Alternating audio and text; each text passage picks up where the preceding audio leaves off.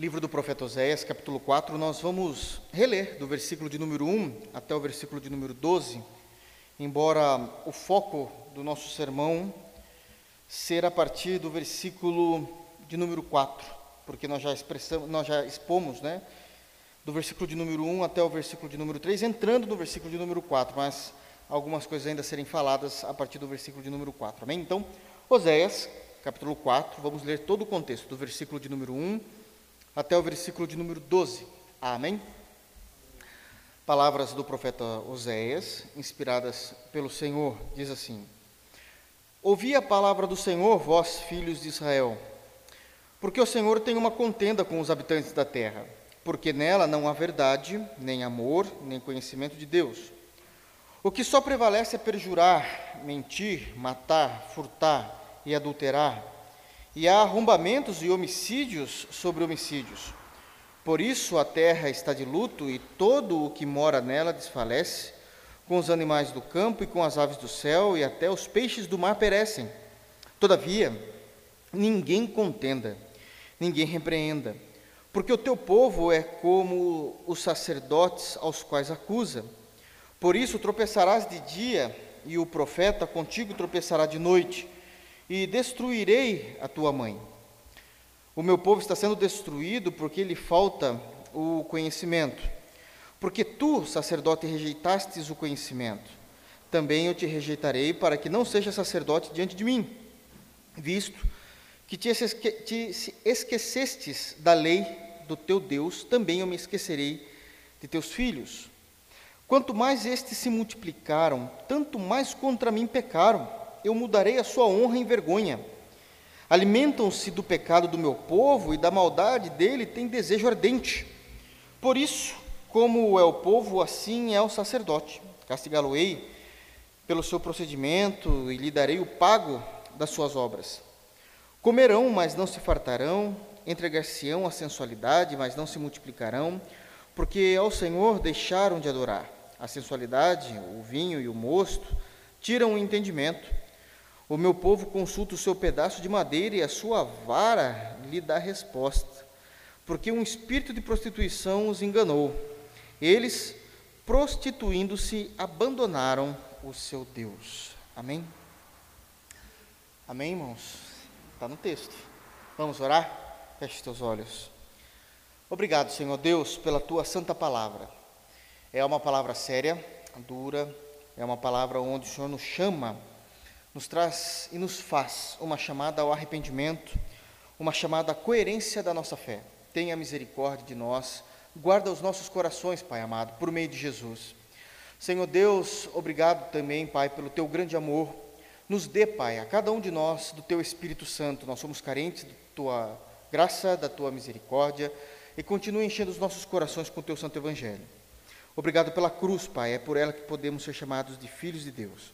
Obrigado, Pai, porque o Senhor nos chamou a tua graça, perdoando os nossos pecados. Nos ajuda a trilhar o caminho correto a seguir.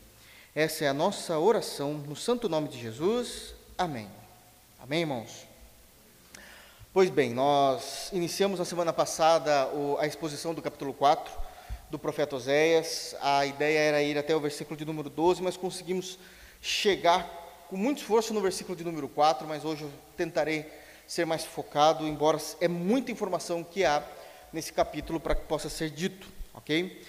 Pois bem, Oséias eu já disse que é um, um, profeta diferenciado da maneira como ele foi chamado ao Senhor Deus, porque ele não apenas traz a palavra e a revelação, ele não apenas vai profetizar oralmente aquilo que o Senhor pede para que ele venha falar ao seu povo, mas ele vai vivenciar, dramatizando toda todo o fracasso de Israel, refletindo a espiritualidade caótica, pecaminosa de Israel, através de um casamento arrumado pelo próprio Deus.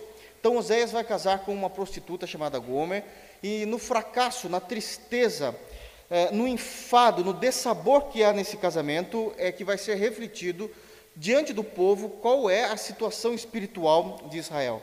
Todo aquele sentimento que o povo possa é, ter e levantar a respeito da conduta do profeta Oséias, não necessariamente de sua vida pessoal, mas com relação à sua escolha em casar com Gomer, que é a prostituta, é todo o sentimento que Deus está demonstrando agora ao povo, dizendo: é exatamente isso que eu sinto por vocês. Então, qualquer burburinho que possa haver, ou que houve no povo de Israel, onde o, o próprio povo poderia dizer: meu Deus, como é que um homem santo desse pode casar com uma mulher profana, sabendo o que ela está fazendo com ele, sabendo como, o como ela tem traído ele? Ela já voltou para casa, pelo menos duas vezes citadas na Bíblia ah, da qual ele, ela trouxe com ele uma gestação de um relacionamento ilícito, fora do casamento, fruto de adultério, e ele ainda permanece com ela, e tudo dá a entender no capítulo 3 que mesmo depois de ter nascido o segundo, o terceiro filho, o primeiro é legítimo desse casamento, mas os dois últimos não, e, e, depois desse terceiro filho ainda, ela saiu de tal maneira que no capítulo 3 ele vai até lá na venda de escravos, comprá-la, porque nenhum homem mais a queria, ah, mas ele vai lá, amando de Deus, e a compra, tirando ela de uma situação de escravidão e fazendo dela novamente esposa. E isso era algo que não cabia, aliás, não cabe né, aos nossos olhos, não cabe à nossa compreensão, e muito menos ao povo de Israel. E Deus está o tempo todo dizendo: Mas é exatamente isso que vocês fazem comigo. É exatamente essa tristeza, é exatamente essa situação espiritual em que vocês se encontram para comigo. Mas no capítulo 3, de fato, encerra todo o comentário sobre esse relacionamento, sobre esse casamento.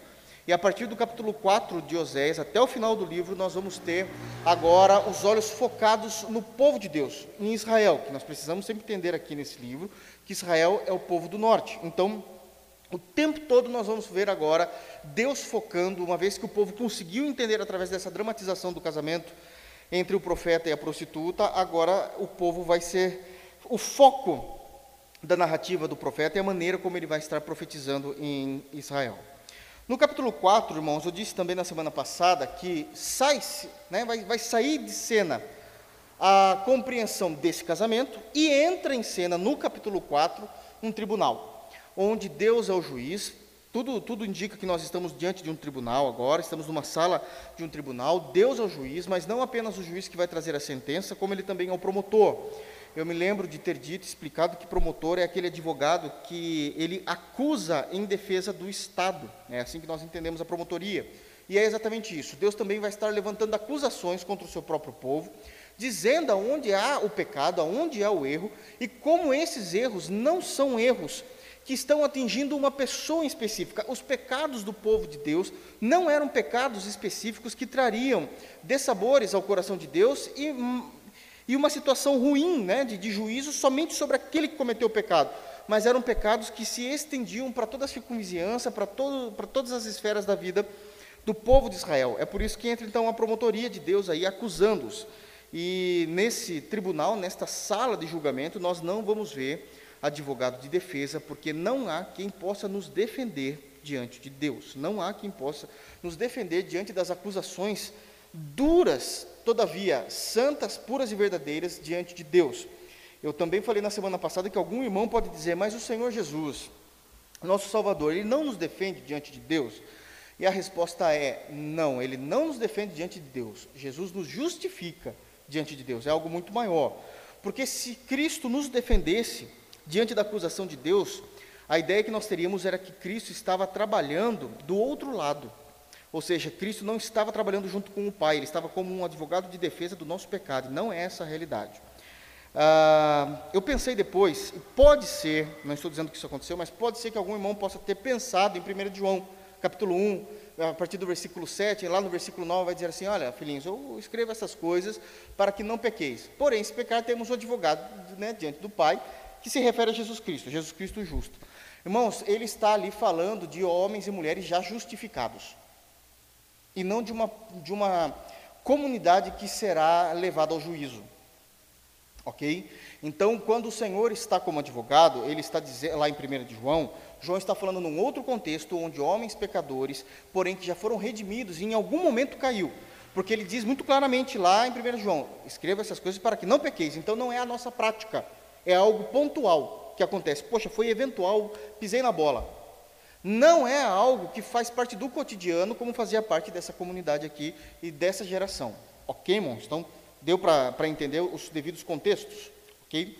Então, nós não vamos ver nessa, nesse tribunal aqui uh, um advogado de defesa com relação ah, ao povo. O que, que nós falamos na semana passada no capítulo 4? Do versículo 1, nós falamos que é toda a estrutura da acusação. O versículo 1 nós já temos toda a estrutura da acusação. É dito que Deus está falando com o seu povo, porque ele está dizendo, ouvi vós, filhos de Israel, então está se referindo ao povo de Deus, não está se referindo ao povo do mundo.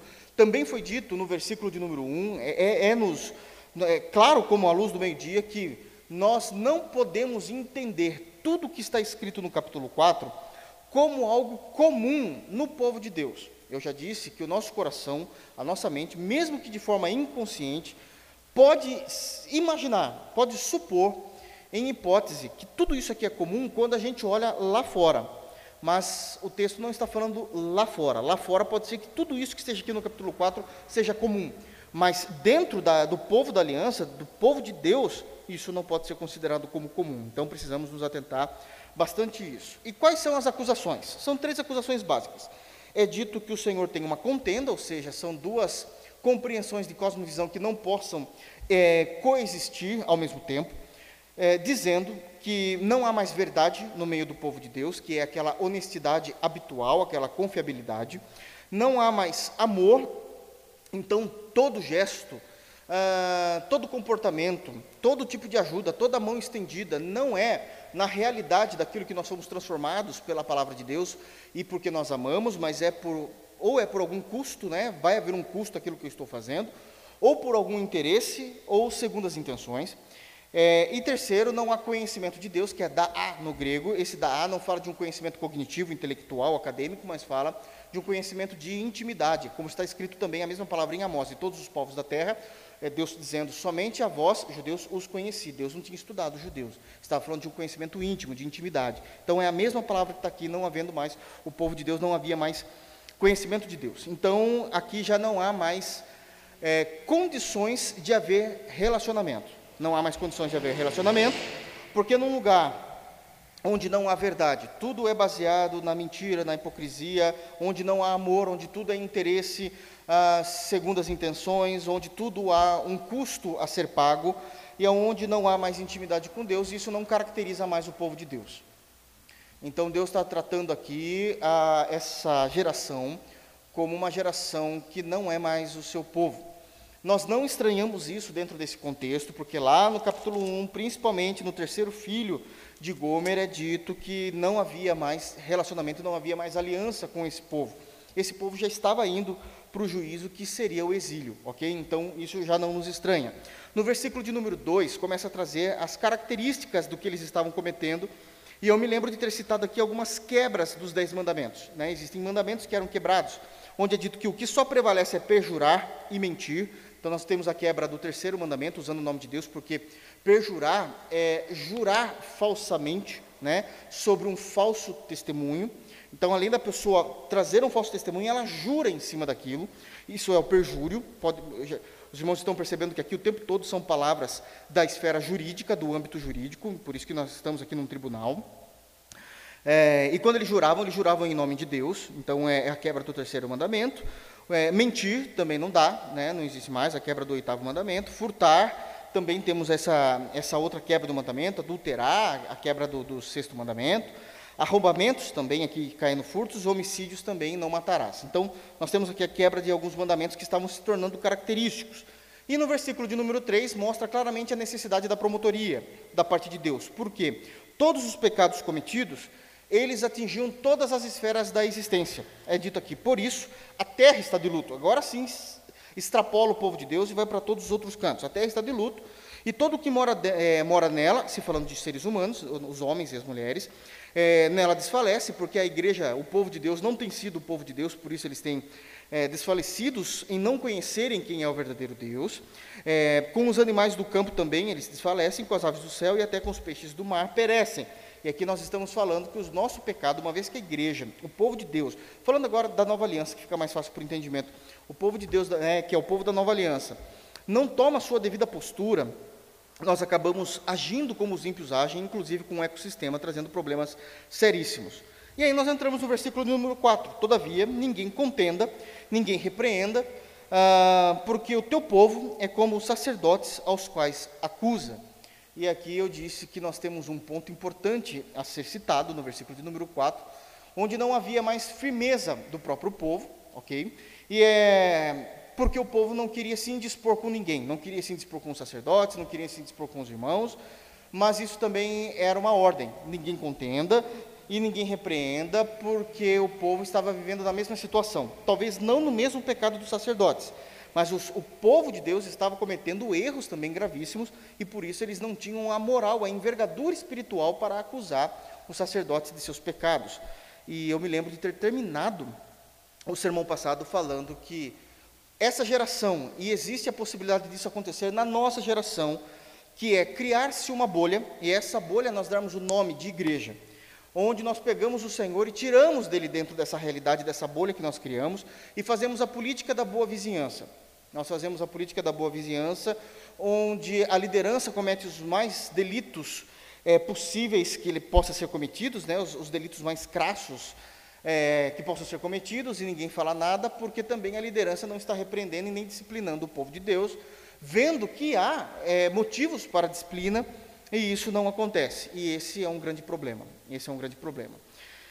Como é que estava a situação de Israel nesse momento, o povo do norte? Estava tudo ótimo. A prosperidade era muito grande, a prosperidade em Israel era muito grande, e havia paz, que eram dois pontos importantíssimos para Israel.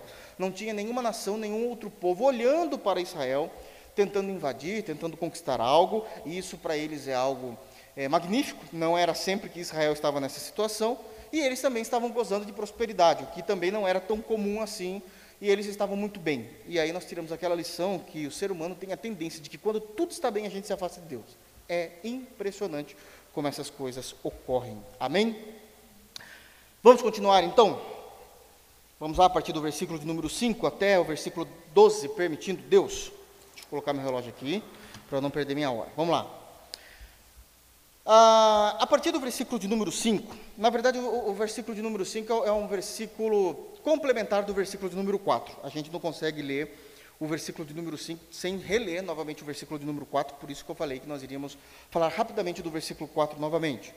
Mas a partir de agora, eu quero trazer aqui ah, algumas informações que o profeta vai nos trazer, onde ele vai começar a demonstrar que o povo de Deus está caindo e vivendo em apostasia.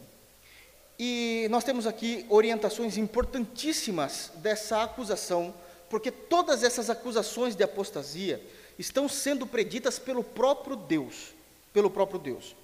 E antes de nós entrarmos necessariamente aqui no texto, eu quero trazer aqui uma compreensão a respeito de apostasia, caso os irmãos não saibam, né, caso os irmãos possam se confundir.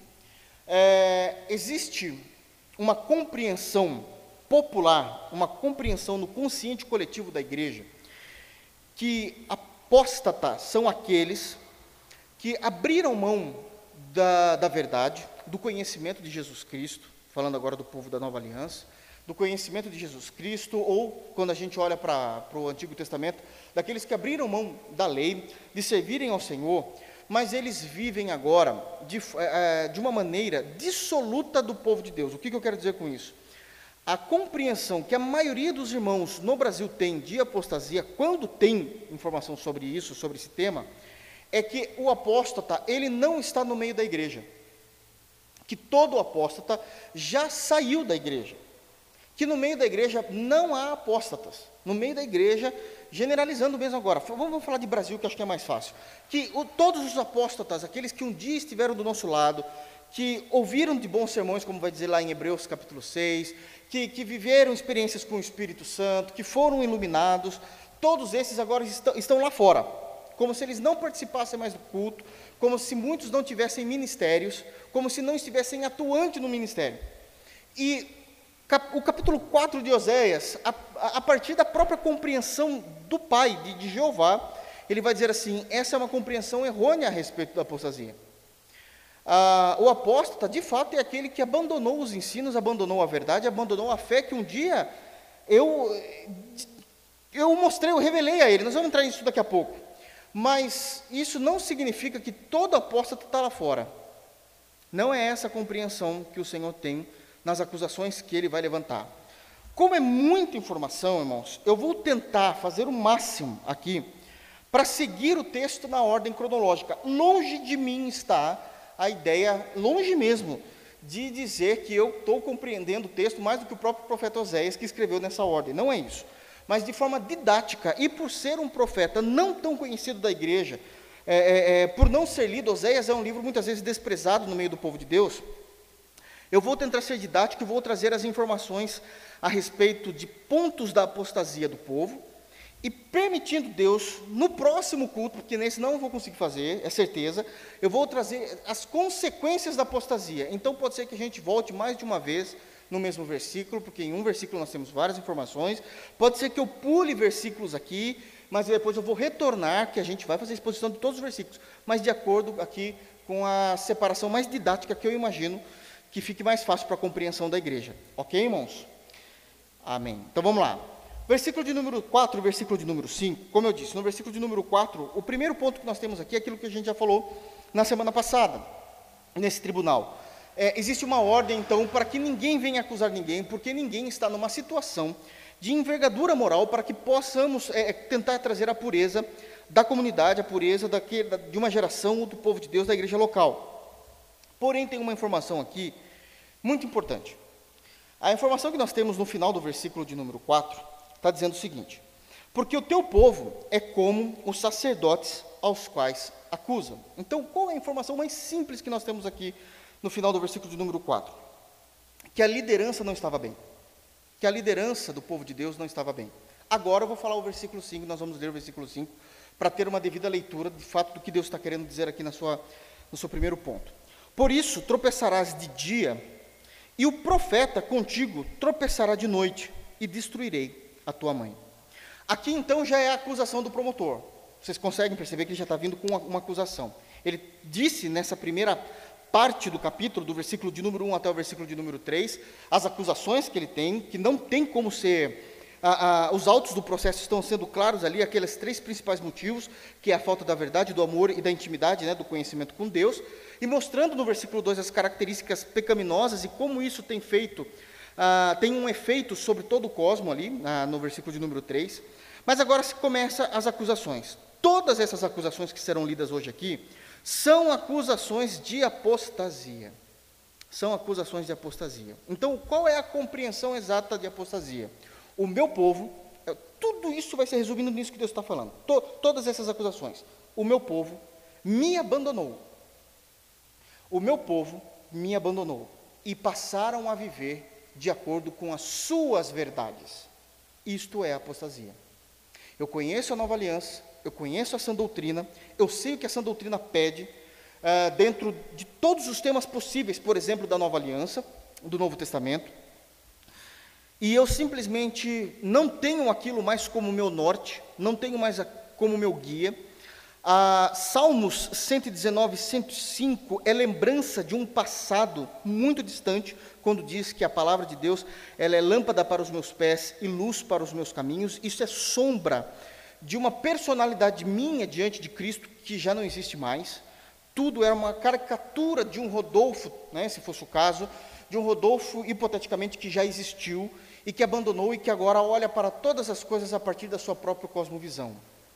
É, se eu olho tudo agora a partir da minha própria cosmovisão, eu não estou mais debaixo da tutela de Cristo, porque eu não faço absolutamente nada daquilo que as Escrituras é, passam a me informar para que elas possam ser lâmpada para os meus pés e luz para os meus caminhos. Então, isso é apostasia, é o abandono da fé. É o abandono da fé. E, de novo, isso não significa que todos os que abandonaram a fé estão lá fora. Sim, estão, mas estão também dentro. Nessa situação do capítulo 4, Deus está falando com os de dentro, para nossa tristeza. Pastor, nós só vamos ver juízo aqui, de uma certa forma, sim. Todavia, quando a gente vê o, o, a totalidade do capítulo 4, que não dá, é muita informação para ser dito hoje, nós vamos ver que Deus está falando é, de, de forma tão amorosa, embora julgando, porque ele está dizendo para o povo ter uma coerência referente à fé que eles professam. Porque o culto continua existindo, não, nunca parou, os sacrifícios, as, as liturgias cerimoniais continuam existindo, nunca parou, mas Deus olha o coração. Deus olha o coração. Então Deus está dizendo assim: precisa haver uma coerência entre a fé que vocês professam verbalmente e aquilo que vocês vivem diante de mim. Então é uma chamada à coerência, e isso é prova da compaixão de Deus para o teu povo. No versículo então de número 4, final do versículo número 4 início do versículo 5, nós temos a primeira acusação é, da apostasia, onde nós percebemos que a apostasia de toda uma comunidade, porque aqui ele está falando de todo o povo, ele vai falar de indivíduos, mas ele está falando de todo o povo no primeiro momento que a apostasia de uma comunidade, ela começa quando os líderes ah, apostataram da fé, abandonaram a fé. E isso é algo terrível. Ele vai chamar aqui duas, é, dois ministérios do Antigo Testamento que eram fundamental para o povo de Deus. Ele vai citar os sacerdotes no final do versículo 4, dizendo que os sacerdotes, o povo já está acusando os sacerdotes, porque estão vivendo de forma errada, mas o povo também está. E no início do versículo 5 ele vai dizer: E o profeta contigo tropeçará de noite. Então, está havendo juízo para todo mundo. Está dizendo que os sacerdotes irão ser julgados, nós vamos entender isso muito melhor no capítulo de número 5, que é juízo só sobre a liderança, ok? No capítulo 5 do, de Oséias. Também é dito que o povo irá tropeçar de, é, é, de dia, ou seja, está dizendo que o povo no dia a dia está, sendo, é, está tropeçando na fé, não vivendo de acordo com a fé, e de tal maneira que o profeta contigo tropeçará de noite. Está dizendo que é uma continuidade. Então, os sacerdotes no trabalho, no templo, já estão vivendo em pecado, já estão profanando todos os, o, o cerimonial e os cerimoniais, e prestem atenção como isso é importante. Deus está dizendo que na frente do culto do Antigo Testamento, que era um culto litúrgico e cerimonial, as pessoas responsáveis, que eram sacerdotes, eles estavam fazendo todo o trabalho sacerdotal de tal maneira que Deus não estava recebendo a glória por causa do seu pecado. Deus não estava aceitando aquele culto por causa do pecado da liderança. Então a liderança, o sacerdote ia lá, pegava aquele animal, colocava a mão sobre o animal, degolava o animal e Deus não aceitava aquele sangue. Deus não aceitava aquele sacrifício, Deus não aceitava aquele holocausto. Qual é o problema? É só Deus não aceitar? Não, é que Deus não estava sendo cultuado. Deus não estava sendo cultuado. Pastor, estava sim, porque algum irmão estava indo até lá e entregando aquilo para a liderança, que eram sacerdotes. E, mas isso não passava. É o que Deus está dizendo. Não, não dá para eu aceitar algo assim, feito por essas mãos. Não dá não está sendo feito da forma como eu ordenei que fosse. Com toda aquela santidade lá do livro de Êxodo, com toda aquela compreensão de santidade dos sacerdotes lá do livro de Levítico. Então, não tem como ser aceito. Todavia, o que o povo estava fazendo não era algo legal também. Eles estavam usando do sacerdócio e usando dos sacrifícios, nós vamos chegar lá, como um privilégio não era o momento de, de adorar a Deus mais. Levar o animal até o templo para que ele fosse sacrificado não era mais uma parte de um culto de fato bíblico, um culto de fato da maneira como Deus tinha estipulado no, no Antigo Testamento. Aquilo lá nada mais era do que um passaporte para o privilégio deles pecarem. Está no texto, a gente já vai falar disso também. Então, nem aquele que recebia o animal para realizar o sacrifício estava correto diante de Deus, e nem o povo. Quem sobra? O profeta. Quem é o profeta no Antigo Testamento? Aquele que vai apregoar que os irmãos estão errados e que o sacerdócio também. Só que os profetas também não estão mais fazendo isso, porque há outros interesses. E eles também não podem acusar, porque eles também não têm uma vida de envergadura moral para que isso possa acontecer. Então é uma continuidade, a ideia de falar no versículo de número 5, por isso, né, o povo tropeçará de dia e o profeta contigo tropeçará de noite, contigo, é uma ligação assim, ó, o povo está tropeçando e ao invés do, do profeta estar lá, de pé, como homem de Deus apregoando, ele está caindo junto. É só, é, começa de dia a queda de todo o povo de Deus, e quando chega a noite, ainda está havendo queda aí. Começa com a liderança pela manhã, passa-se o dia com o povo de Deus caindo diante de Deus em pecado, caindo na falsa moralidade, se afastando de Deus e das verdades daquilo que eles criam, e à noite ainda continua toda essa queda, porque os profetas continuam caindo. Imagina como isso é terrível. É como se fosse um dominó. Sabe aquele quando você coloca um dominó atrás do outro e você simplesmente bate na primeira peça de dominó e ele vai fazendo todo aquele caminho, derrubando todos os outros que estão atrás. É como se isso começasse pela manhã e terminasse só à noite, é, incluindo todos, sacerdotes no trabalho do templo, o povo no culto a Deus e os profetas que deveriam estar trazendo eles ao arrependimento não estavam fazendo isso. Então a apostasia, é, Deus começa a acusar dizendo que a apostasia começou com a liderança. Agora deixa eu trazer isso em níveis mais práticos, porque isso é o que está acontecendo na narrativa. Mas como é que isso acontece? Como é que a gente pode começar a entender isso na nova aliança? Infelizmente, isso é uma realidade dos dias de hoje. Nós ainda vemos, nós sabemos que não existe mais o sacerdócio levítico, sabemos que os profetas do Antigo Testamento foi de Samuel até João, mas Deus levantou um novo ministério da nova aliança. Quando pastores, quando mestres, quando profetas, eles começam a atuar de tal maneira que eles abandonaram a palavra de Deus como guia, como luz e como verdade, todo o povo sofre, porque o povo começa a profanar tanto quanto eles. Irmãos, eu sei que a responsabilidade individual de nossa vida com Cristo é algo tangível, o livro de Romanos vai dizer isso. Mas a gente não pode se enganar que muitos irmãos servem ao Senhor, creem no Senhor a partir daquilo que é pregado nos púlpitos. Daquilo que é pregado nos púlpitos. Então, dizer que não há influência pastoral sobre a vida da igreja, isso é uma mentira. Isso é uma mentira.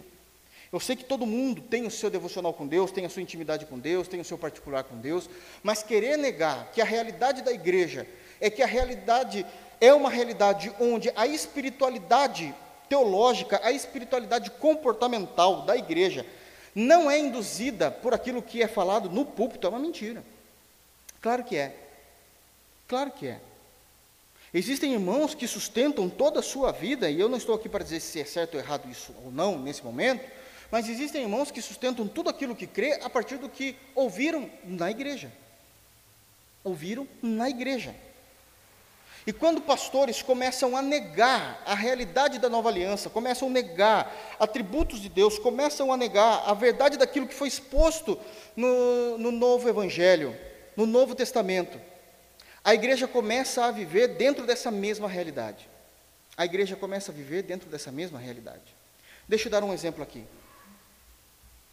Se existe uma situação, que é o que vai acontecer aqui, sensualidades de líderes, se existe uma, uma situação onde pastores vivem em adultério e nada acontece com eles, como vai ser o reflexo dessa igreja? Qual vai ser o caminhar dessa igreja? Irmãos, eu não tenho dúvida, pessoas que são sérias com o Evangelho não ficarão naquela igreja se, se não for tomada uma devida atenção com relação àquele pastor, se não houver nada com relação àquele pastor, se não houver uma disciplina. Se pastores são considerados como homens que roubam, homens que têm, têm uma vida vil, homens que, que deveriam ser santos e o exemplo, mas têm um palavreado tosco, profano, medíocre, pitoresco, como é que vai ser a realidade da igreja? Como, como é que vai ser essa realidade da igreja? Então a acusação começa pela liderança. E começa mesmo.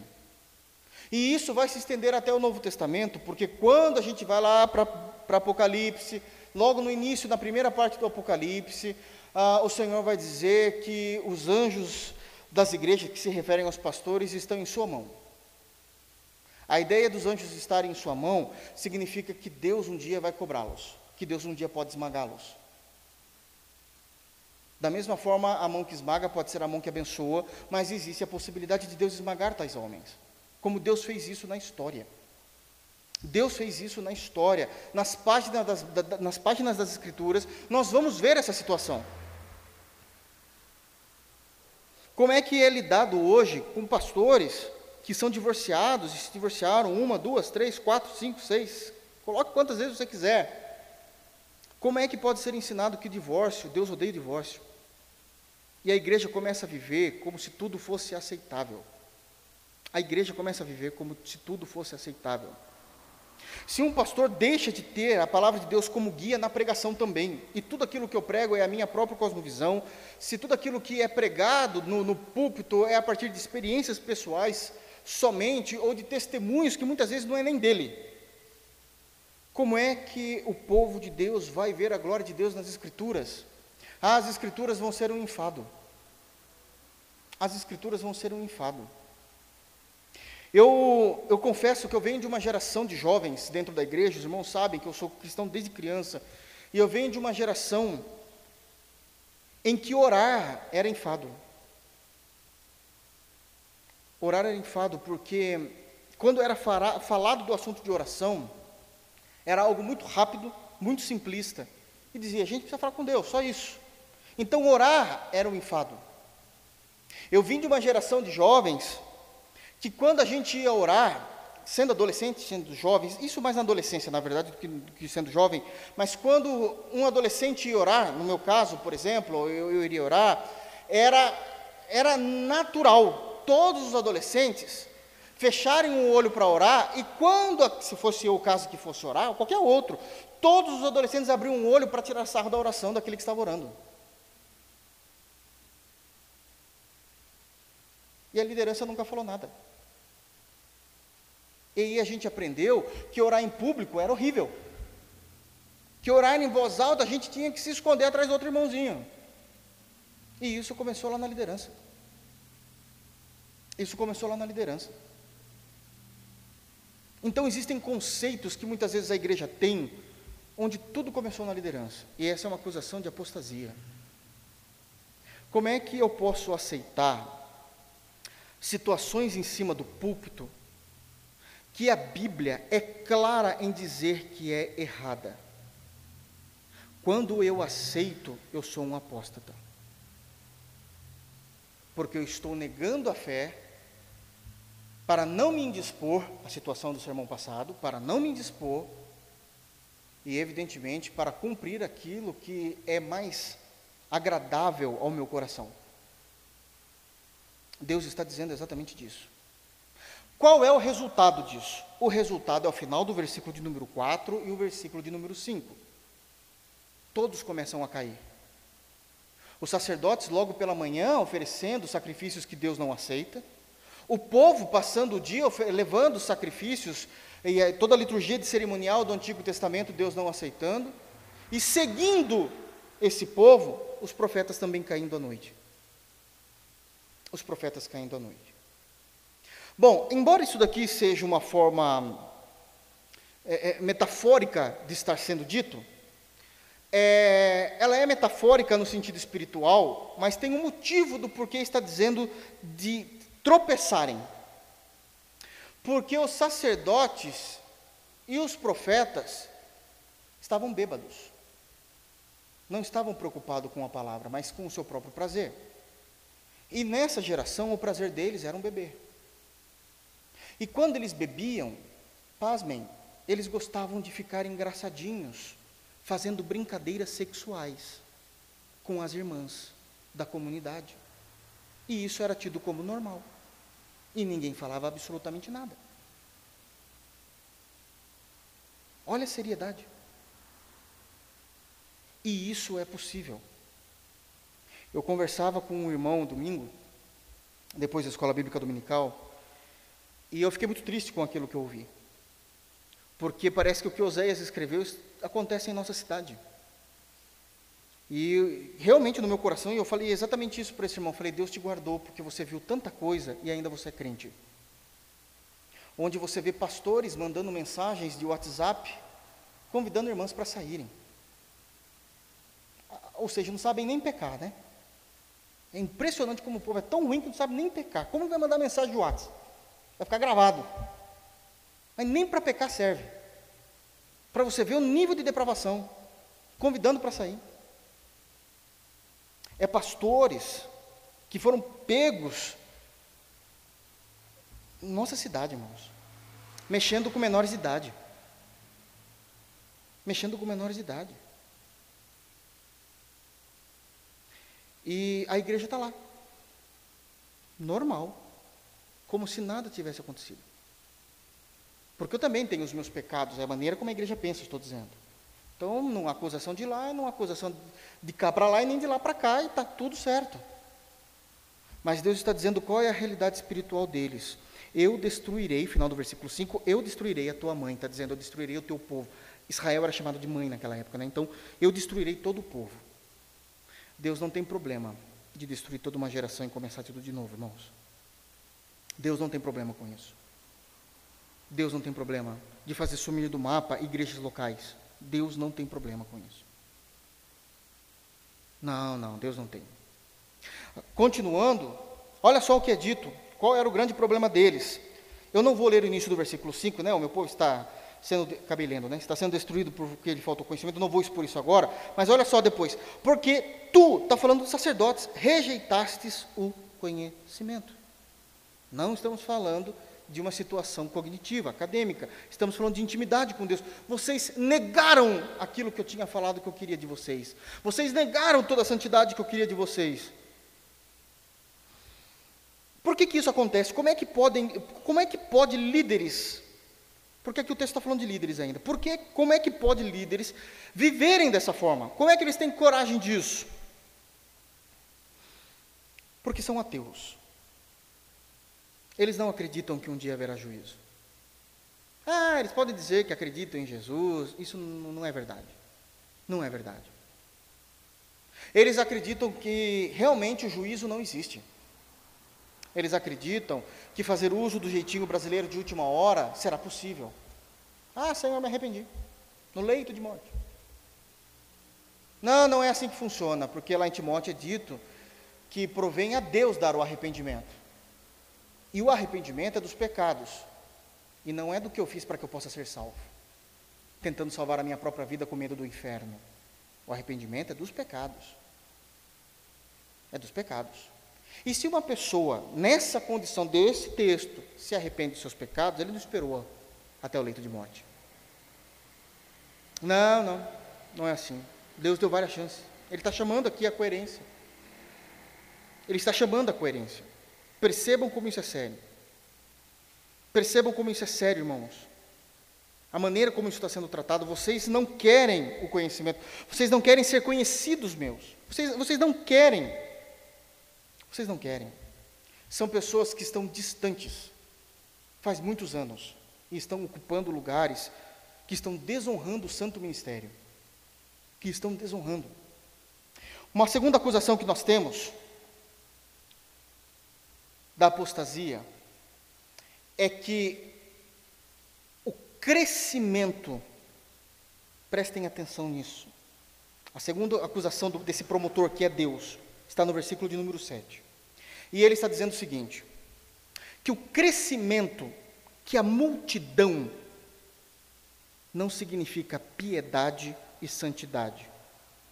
Pelo contrário, neste cenário que nós estamos lendo no capítulo 4, dizia-se que a liturgia religiosa, a manifestação de sacerdotes cresciam, mas quanto mais se crescia aqueles que eram responsáveis pelo culto, mais os pecados de Israel aconteciam.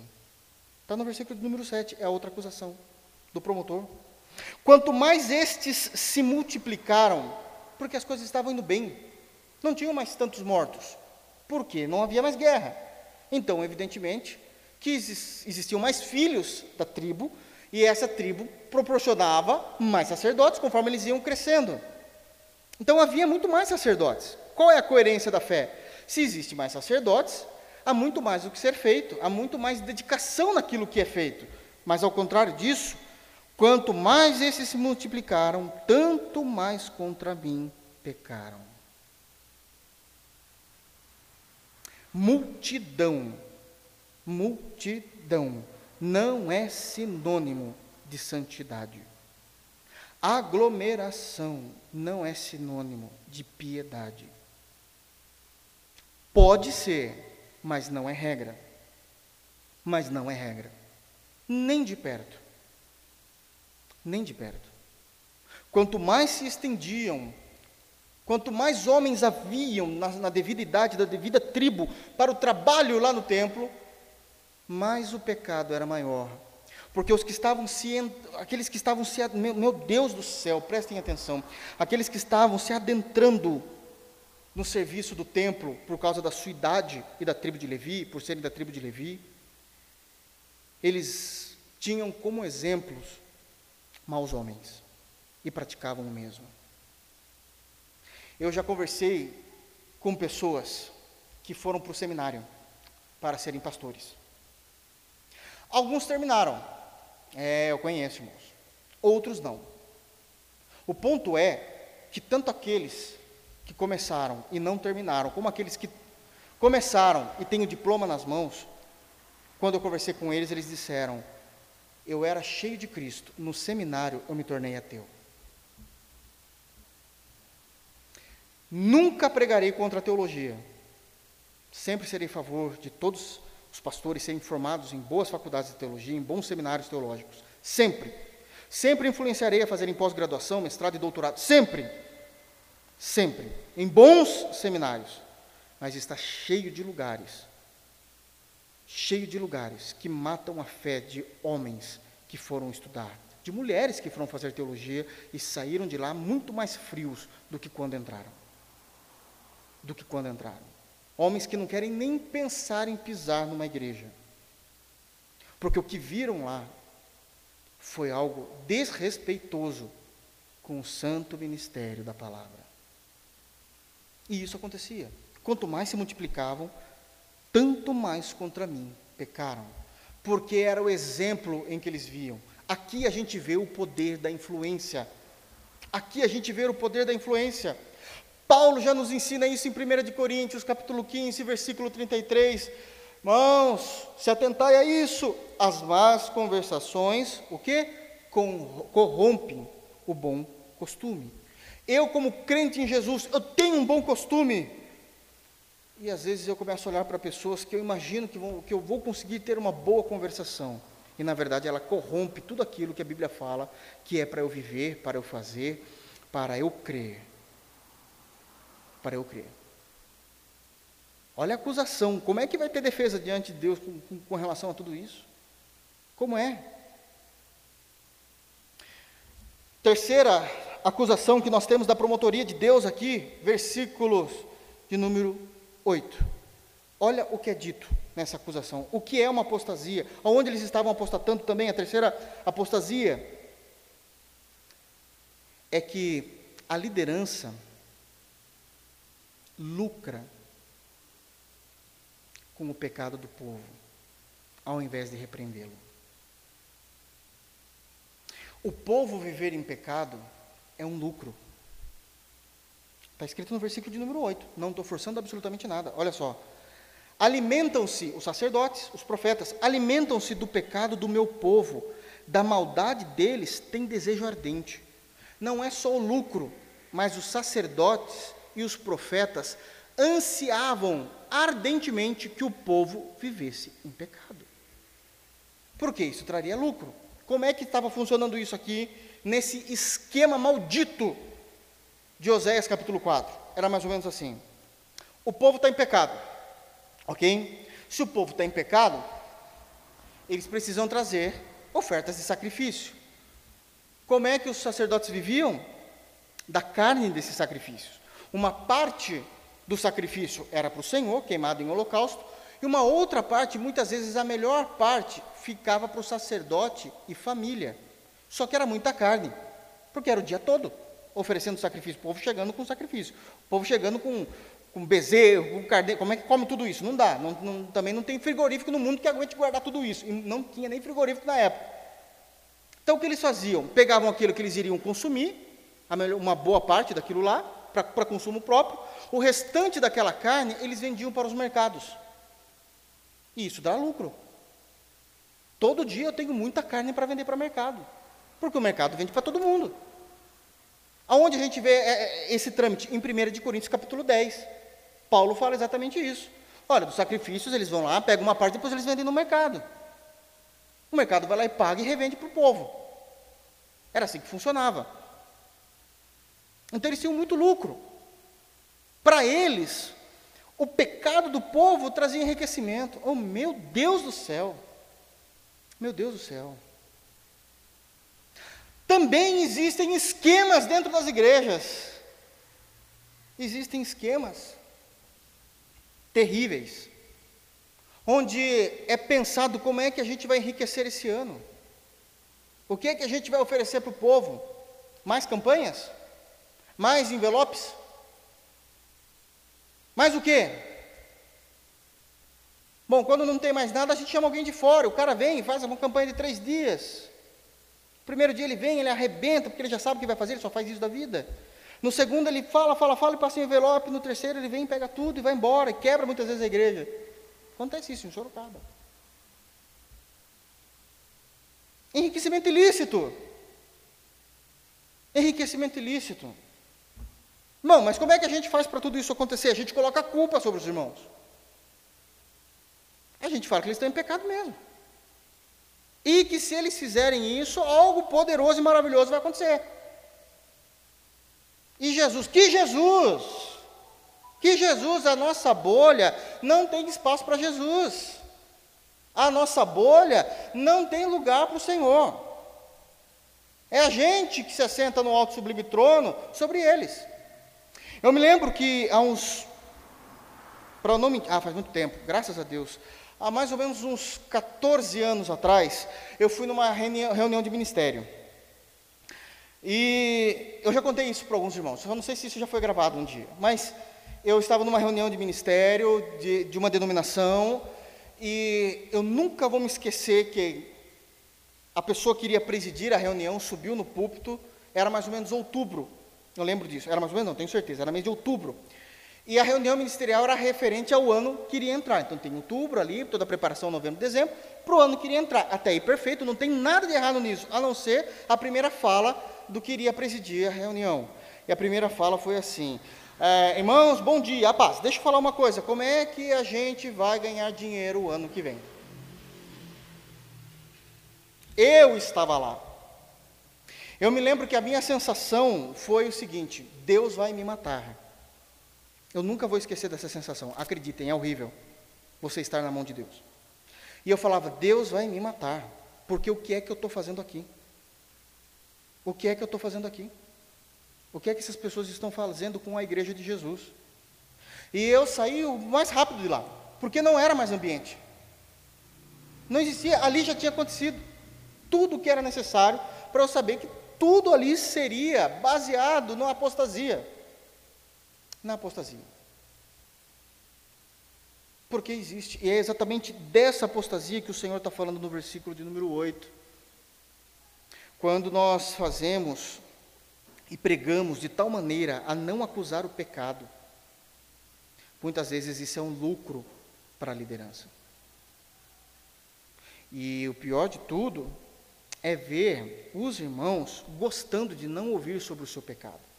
Porque quando é dito no versículo de número 8 que a maldade desses líderes é um desejo ardente, significa que eles estavam influenciando o culto a Deus do Antigo Testamento, ou seja, é, em meios às cerimônias e rituais de sacrifício, a serem um privilégio, um passaporte para eles poderem pecar, porque depois tudo resolvo com sacrifício. Tudo eu resolvo com sacrifício. Vocês se lembram de Salomão? Ah, eu pequei contra Deus, eu preciso oferecer alguma coisa ao Senhor. Tá bom, eu sou rico. É, mil carneiros. Ele matou mil carneiros. Deus não quer sacrifício? Está aqui, ó, mil. E Deus disse: Eu não quero isso. Eu quero obediência, eu não quero sacrifício. Eu quero obediência. Eu quero compromisso. Eu não quero dessa maneira.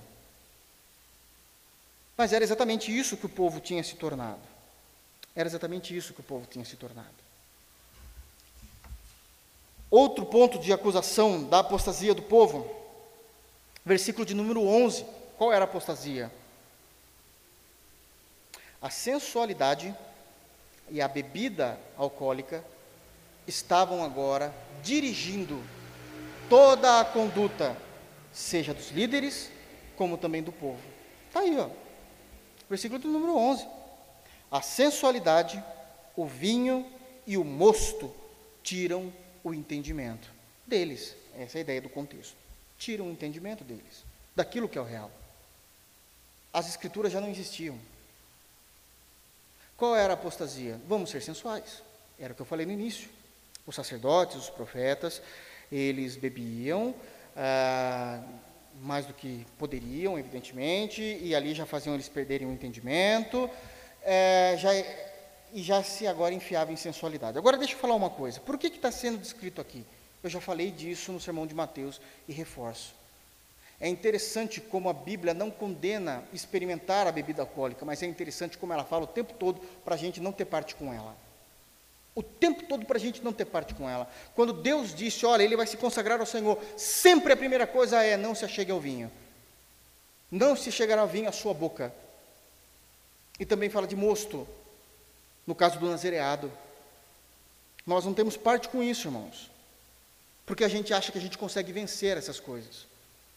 Um segundo aprendizado que a gente tem aqui no versículo de número 11, e pasme, na psicologia eu consigo provar isso. É interessante como toda sensualidade exige bebida. Toda bebida leva à sensualidade. É impressionante isso. E isso não é só um ponto a ser discutido de forma tão profunda. O mundo entende dessa forma.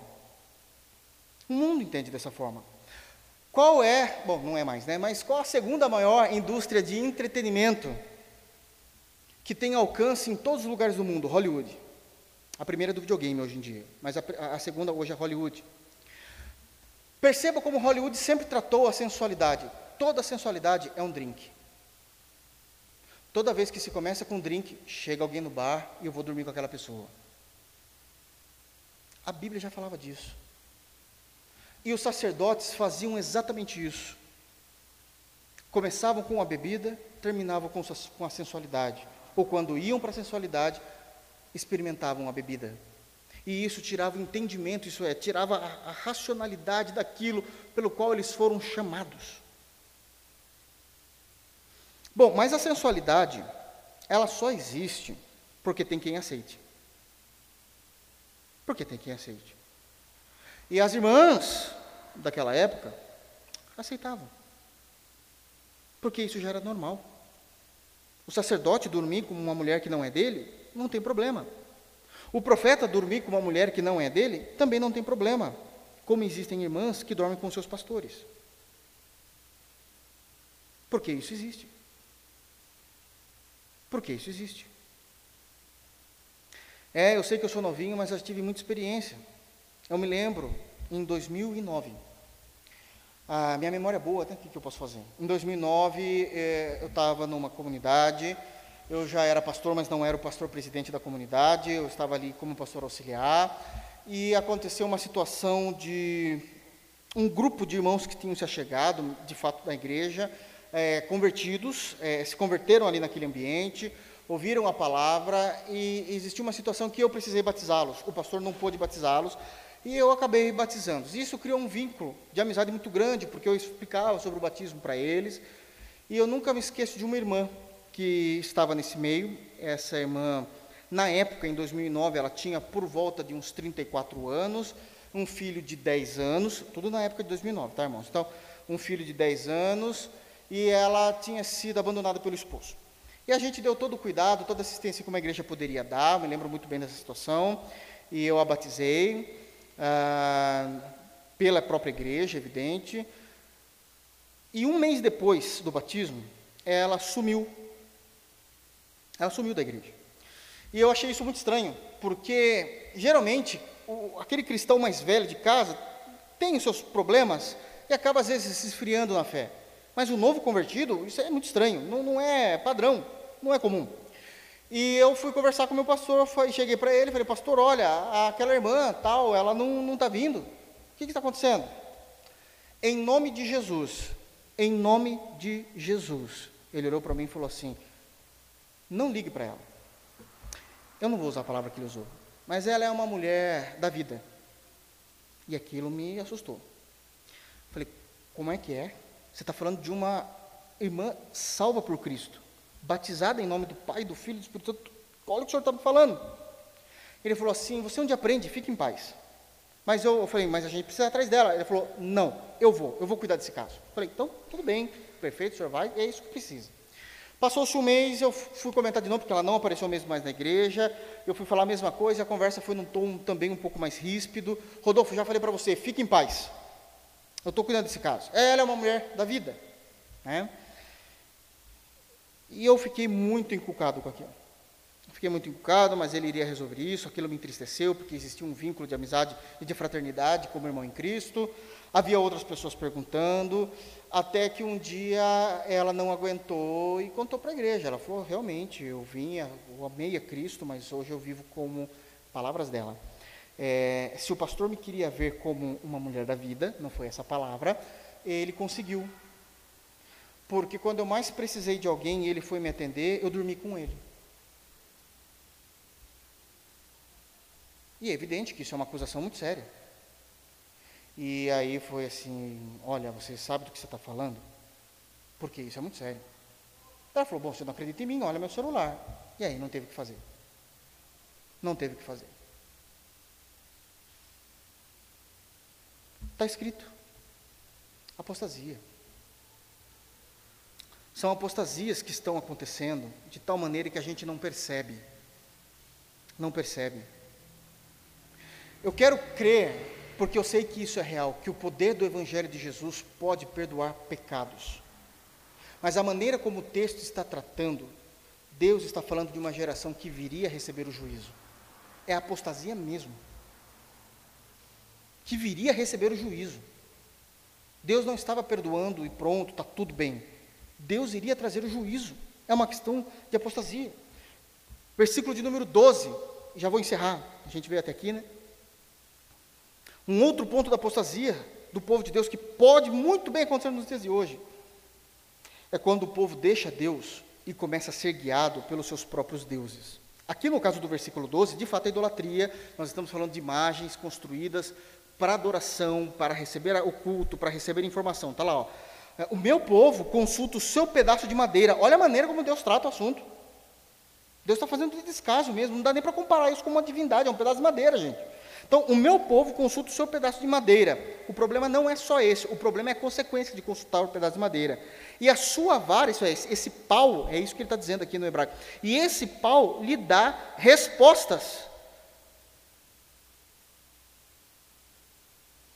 Porque a gente imagina, os evangélicos, muitas das vezes nós imaginamos que a idolatria é somente o ato da gente tirar Deus do seu devido trono no nosso coração e colocar qualquer outra coisa, o que seja aqui no, de, de fato no texto, uma imagem de escultura, uma outra, entre aspas, divindade. O que a gente não se atenta é que Paulo também, em 1 de Coríntios, capítulo 10, versículo 19 ao versículo 22, diz que há demônios por detrás dessa idolatria que há demônios agindo por detrás dessas imagens de escultura. Está lá no texto, claro. Quem respondia ao povo de Deus? Os demônios. Está no texto. O meu povo consulta o seu pedaço de madeira e a sua vara lhe dá a resposta. O povo de Deus, que era para ser o povo que ouve somente o seu Deus, estava seguindo a sua vida a partir de demônios. Pode ser que essa não seja a realidade da igreja evangélica hoje. Pode ser que realmente a questão de idolatria, no que tange imagem de escultura, é algo fora de cogitação. Mas o que é que a gente idolatra? O nosso ego? O que é que a gente idolatra? Pessoas, coisas, dinheiro. O que que nos guia? Eu também falava com uma irmã hoje. Hoje eu falava com uma irmã, eu falava, meu Deus, eu, eu andei com tal irmão, eu conversava com ele, mas o dinheiro cegou a sua razão espiritual. Ele não consegue mais ver nada além disso. E isso é uma tristeza. Ele preferiu ir por outros caminhos. E isso é terrível. Isso é terrível. E o problema é, é quando o seu novo, entre aspas, Deus, fecha aspas, começa a lhe dar respostas. E isso é um perigo, porque faz a pessoa afirmar a sua nova fé. Isso faz as pessoas afirmarem a sua nova fé. Sabe o que é um princípio de idolatria? E isso é muito importante para a igreja atual. Um princípio de idolatria que a igreja evangélica tem hoje é quando cristãos abandonam a sua fé e começam a colocar todo o seu respeito, toda a sua esperança, toda a sua confiança na sua razão e na sua capacidade de raciocinar. E isso eu vejo aos montes. É mais ou menos assim. Quando eu era crente, eu fazia tudo aquilo que a Bíblia fazia, nunca deu certo, mas quando eu decidi fazer do meu jeito, deu. Isso é idolatria, irmãos. O problema é que, uma vez que deu resultado como ele queria, aquilo passa a ser o novo Deus dele. Eu não vou fazer o que a Bíblia fala. Porque no meu raciocínio, quando eu tentei fazer da outra forma, que a Bíblia não fala, deu certo. Então eu vou continuar assim. E isso é um problema. Porque muitas vezes não era para dar certo mesmo. É você que queria que desse certo a todo custo. Muitas vezes Deus estava tratando de você, mas você não quis esperar com paciência no Senhor. Você quis ir pelos seus próprios caminhos. E qual foi o problema desse caminho? Que lá você encontrou um outro Deus. E esse Deus um dia vai te cobrar caro. E o Deus verdadeiro também. E o Deus verdadeiro também. Que Deus guarde os nossos corações, irmãos. Porque tem muito mais ainda a ser falado. No versículo 13, por exemplo, já adiantando aqui rapidinho, é dito que a apostasia começou quando a religião, agora já começa a entrar todo mundo, não é mais liderança não. Quando a religião deles, o judaísmo no caso, a lei de Moisés, deixou de ser um freio moral e passou a ser um incentivo ao pecado. Como é que pode uma religião deixar de ser o freio moral e passar a ser um incentivo ao pecado. Está no versículo 13, olha só. Sacrificam sobre o cimo dos montes e queimam incenso sobre os outeiros, debaixo do carvalho, dos choupos e dos terebintos, porque é boa a sua sombra. Por isso, vossas filhas se prostituem e as vossas noras adulteram. Talvez isso não esteja tão claro, mas rapidamente, Salmo 121 fala algo parecido. Davi começa dizendo: elevam meus olhos para os montes. Por que, que ele está elevando os olhos para os montes? Por que, que aqui o versículo 13 está falando de sacrificar sobre os montes? Porque essa é a religião cananeia, dos cananeus. Então Davi, ele olha para os montes, mas de onde vem o socorro? Não vem dos montes. O texto não diz isso. Não veio dos deuses cananeus. O meu socorro veio do Senhor. Ele fez não só os montes, ele fez os céus e a terra. É outro nível. É, eu não estou olhando para os deuses pagãos, mas aqui eles estavam indo para os deuses cananeus, possivelmente Baal, como sempre, né? Possivelmente Baal. E nesse culto a Baal, nesses lugares que tinham sombra, irmãos, ok? Deserto, Jerusalém, sol escaldante, as mulheres vão se prostituir. Poxa vida, né? No sol não dá. Então, que seja debaixo de uma árvore legal. Então, meu Deus do céu, olha o pensamento deles. Porque na árvore tem sombra. Então, as, as filhas podem se prostituir e as noras podem adulterar. Como que elas estão fazendo isso? Porque se tornaram prostitutas? Não necessariamente, mas é porque o culto a Baal exigia prostitutas cultuais. Elas faziam orgia, porque era, era o culto que Baal exigia. Ou seja, em vez de ser um freio moral, a religião passou a ser um incentivo ao pecado. Apostasia. Deixa eu parar por aqui, né? Que Deus guarde os nossos corações, porque nós, os nossos pés são rápidos em desviar. Os nossos pés são rápidos em esquecer a palavra que ouvimos. Os sermões que marcaram a nossa vida muitas vezes podem estar sendo apagados pelo pecado que de perto nos rodeia. Porque o desejo do pecado é a tua alma, é o que Deus disse para Caim. O desejo do pecado é a tua alma. Ele deseja a tua alma. Cuidado com isso. Cuidado para a gente não estar professando Jesus Cristo, mas vivendo como os de fora. Cuidado para a gente não estar professando Jesus Cristo, mas oferecendo um culto que Deus não tem mais parte com ele. Que Deus possa cuidar dos nossos corações para que possamos ter vida com o Senhor, irmãos. Isso é uma chamada à coerência entre aquilo que eu professo em Cristo e aquilo que eu vivo a partir de Cristo. Que Deus nos abençoe. Que Deus nos mostre o caminho que devemos seguir, que as Escrituras de fato possam ser lâmpada para os nossos pés e luz para os nossos caminhos. Amém? Vamos ficar de pé, vamos orar ao Senhor.